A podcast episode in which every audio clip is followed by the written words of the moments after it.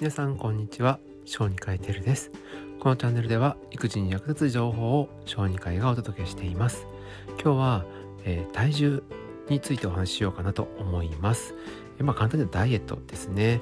えー、まあゴールデンウィークの時期になりますと、まあ、結構長期休暇となりますから、まあ、いつも以上に羽目を外していろいろ美味しいものを食べたりとかっていうようになりますよね。でそうするとまた太ってしまうと。なのでどうやってやっていけばダイエットするのかという話を、まあ、何回かに分けていろいろお話ししていこうと思います。まず一つ目大事なことまあこれぞ大人の話になるんですが自分の適切な体重をちゃんと知りましょうということですね。で大人の場合ですと簡単ですね。BMI が22が、えー、標準と言われてますから、えー、22× えー、自分の身長を、まあ、メートルに計算して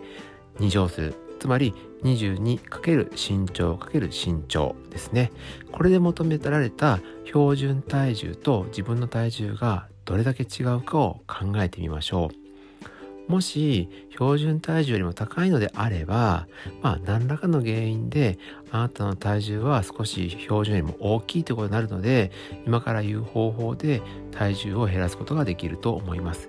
標準以下の方は無理に体重自体を減らすことはないと思いますから例えばもっと筋肉をつけるとかそういう体の質を高める運動とかをしたらいいかと思います。でまずダイエットで一番真っ先にやった方がいいことそれは食べ過ぎを見つけることです。えそれだけと思うかもしれませんけどもうこれだけで僕は、えー、1キロぐらい、えー、体重がちゃんと減りました。でやっぱりちょっと食べ過ぎるとやっぱ体重がすぐ戻るっていう感じなんですけど、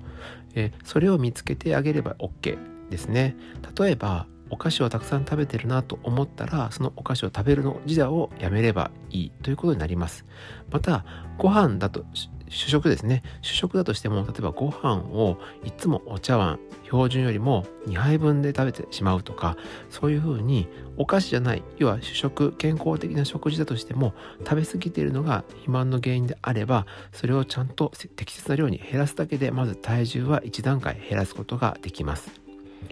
ここから先になるとより健康的な食事であったり運動が必要になってきますので難しいのですがまず第一段階としてこの食事の見直しをするだけで1週間もあれば体重が少し変わってより良くなるのでまずここを最初の起点としてやってみたらどうでしょうか？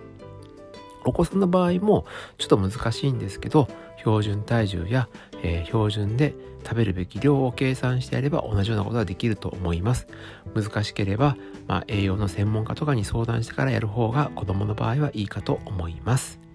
はい今日はダイエットをする上で一番最初に大事なこと食事量を見直すということについてお話をしました連休中いろいろと緩んでしまうかもしれませんが、えー、せっかくいい機会なので家でゆっくりじっくりと自分の体重を見つめ直しても良いかと思いましたでは次回の放送でお会いしましょう。小児科医テルでした。